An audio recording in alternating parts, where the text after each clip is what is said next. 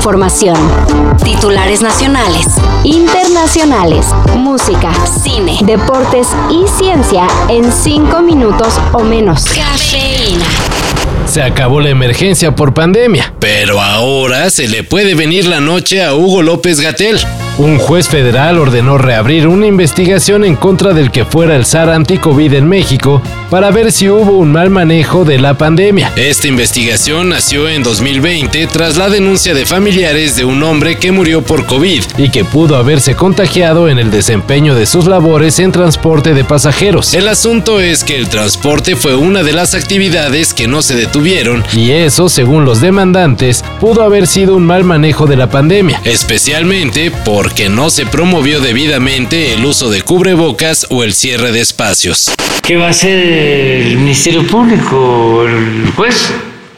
Y no es nada más este, el doctor Hugo, es el presidente, es el secretario de salud, todos iríamos a la cárcel. Héctor Luis El Güero Palma fue absuelto del delito de delincuencia organizada y una jueza ordenó su liberación. Soy libre. Dios mocosos. Pero nada que regresará a las calles. Aunque en diversos medios ya cantaban la salida del ex miembro fundador del cártel de Sinaloa, la FGR obtuvo una nueva orden de aprehensión en su contra, la cual ya fue ejecutada. ¡Libre! ¡Soy libre! ¡Me cachis! Así que el Güero Palma ni siquiera tuvo segundos de aire libre y se quedará un rato más en el penal del Altiplano.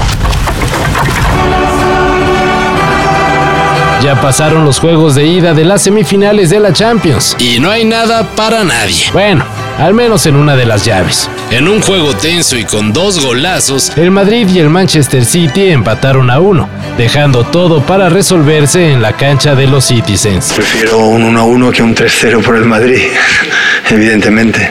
Eso me hubiera gustado ganar, claro, pero tenía la sensación de que aquí no, no esperaba. Mientras tanto, el derby de la Madonina, que se vive en la otra semifinal, parece ya resuelto a favor del Inter, ya que le ganó 2 a 0 al Milán. anything can happen because anything can happen in a derby as we, as we talked about. Los juegos de vuelta serán la próxima semana, así que pronto sabremos quiénes se disputarán la orejona el 10 de junio en Estambul.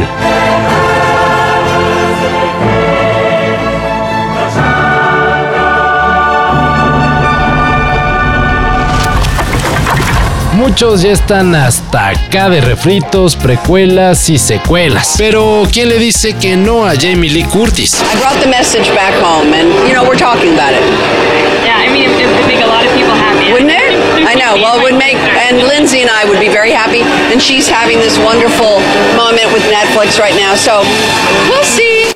Se acaba de confirmar que Viernes de Locos, la película que la ganadora del Oscar estelarizó con Lindsay Lohan, la cual por cierto era un refrito de una cinta de los 70, tendrá una segunda parte. Al parecer, algo nos... ¡Vieja estoy! ¿Cómo que vieja? ¡Ay, parezco una momia! ¡Ya, suficiente!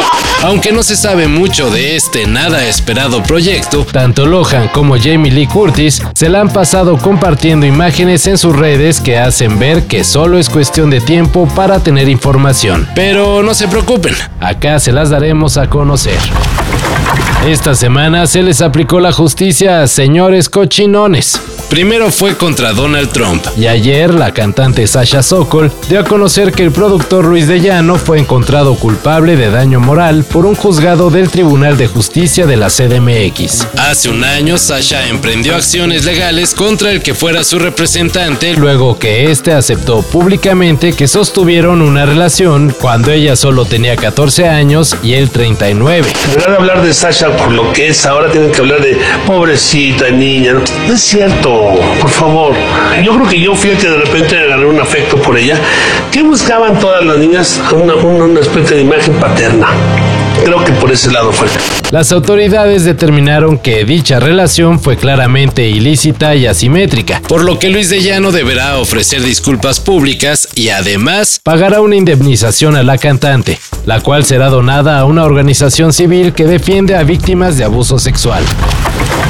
Todo esto y más de lo que necesitas saber en sopitas.com. El guion corre a cargo de Álvaro Cortés y yo soy Carlos el Santo Domínguez. Cafeína. Un shot de noticias para despertar. Lunes a viernes por sopitas.com. Y donde sea que escuches podcasts.